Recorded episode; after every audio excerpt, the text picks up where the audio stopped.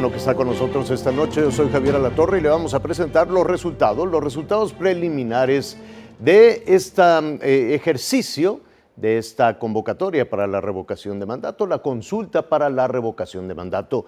Esta noche el Consejo General del INE dio a conocer estos resultados. Son preliminares de la consulta y dice que de los eh, eh, votos emitidos, entre un 90.3 y 91.9% de los participantes, de las personas que acudieron a las casillas, eligió que el presidente López Obrador se mantenga en su puesto, mientras que el 6.4 y 7.8% eligió la revocación de mandato. Además, el INE informa que la participación se ubicaría en un rango entre el 17 y el 18.2%, lo que equivale a 16 millones de electores. Esto significa también una abstención del 83% de las personas inscritas en el padrón electoral. En el INE está mi compañero Jaime Guerrero con más detalles. Jaime.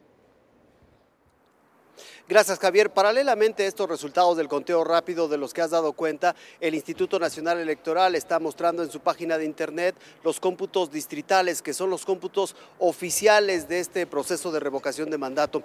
Todavía eh, se están contabilizando las actas, aproximadamente se tiene un avance por ahí del 50% a esta hora de la noche. El instituto dijo que mañana se tendrán los resultados definitivos para ser enviados a eh, la sala superior del Tribunal Electoral, que va a ser la que califique todo este proceso de revocación de mandato, pero el PRD adelantó aquí en el Consejo General que le va a pedir a los magistrados de la Sala Superior que ante las irregularidades sistemáticas presentadas particularmente por los funcionarios públicos se anule todo el procedimiento.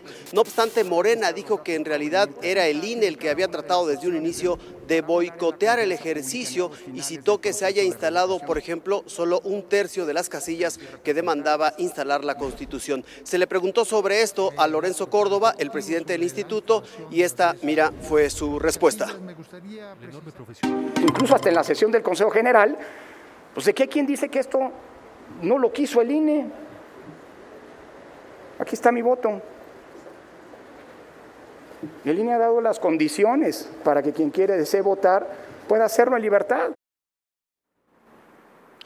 Javier, dos datos más. El instituto informó que se instaló el 100% de las mesas receptoras de los votos, es decir, más de 57 mil. El 100%, esto es un hecho pocas veces conocido y que superó incluso las expectativas de los organizadores de esta jornada de revocación de mandato. Y el otro dato es que 20 casillas tuvieron que suspender la votación ante eh, las tensiones sociales que se estaban presentando y que desbordaban en violencia, 20 casillas que tuvieron que suspender la votación. Con todo, el INE calificó la organización de esta jornada como exitosa. Javier.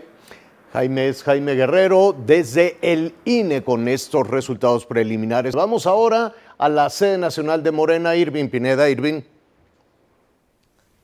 Hola Javier, a las 11 de la noche con 48 minutos se ha vaciado ya esta reunión que tuvieron los eh, morenistas. Estuvo el presidente nacional de Morena, Mario Delgado, se reunió con legisladores federales y legisladores locales, festejó y celebró las estimaciones de que dicen que apuntan a que 16 millones de ciudadanos participaron en la consulta de revocación de mandato. Me parece que es una participación extraordinaria de la gente porque estamos en domingo ya de Ramos, la gente se fue de vacaciones, con eh, casillas completas, pues hubiéramos estado rebasando los 40 millones, se rayó el presidente.